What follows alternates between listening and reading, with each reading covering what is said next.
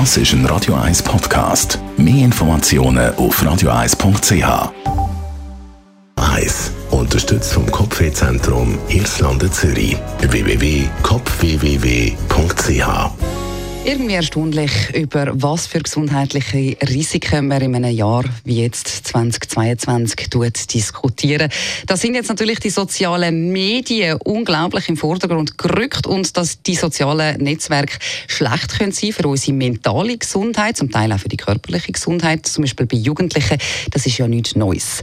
Jetzt gibt es äh, seit noch nicht so langer Zeit ja äh, die Plattform TikTok, die ist auch in der Schweiz sich sehr rasant am ausbreiten und darauf sind vor allem junge. TikTok birgt Gefahren für Kinder und diese Problematik kommt jetzt äh, aus den USA ziemlich deutlich als Licht. Die Online-Videoplattform TikTok ist nämlich wegen möglicher Gefährdung von jungen Nutzerinnen ins Visier von mehreren US-Bundesstaaten gekommen.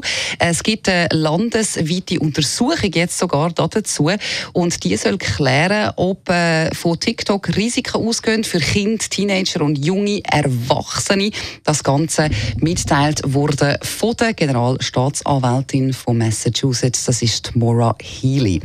Die Ermittlungen, die sie jetzt da in Gang gesetzt hat, die sollen prüfen, ob TikTok sich eigentlich sogar diesen potenziellen Risiken bewusst ist und die sozusagen unter den Teppich kehrt oder noch schlimmer. Die Maura Healy vermutet, dass man zwar die Risiken für die Jungen kennt, und die sogar aber noch verstärken oder einfach ignorieren. Als Beispiel hat sie zum Beispiel äh, gesagt, es gäbe Methoden und Techniken, wo man die Jungen dazu bringen, dass sie mehr Zeit auf dieser Plattform verbringen. Also sozusagen, man fängt sie und dann sind sie so wie in dem Netz rein. TikTok hat sich zu diesen Vorwürfen bis jetzt noch nicht geäussert.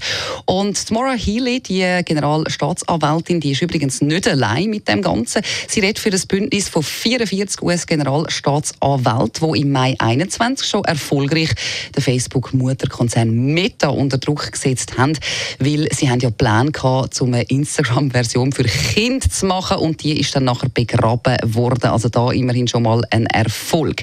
Da ist also etwas äh, gegen TikTok im Gang in den USA, wo ja die Plattform sowieso noch viel viel größer ist. Es sind tatsächlich auch schon Jugendliche gestorben und verunglückt, weil sie ein spektakuläres TikTok-Video haben wollen drehen.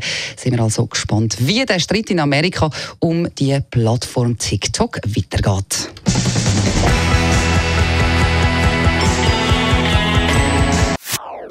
Das ist ein Radio 1 Podcast. Mehr Informationen auf radio1.ch.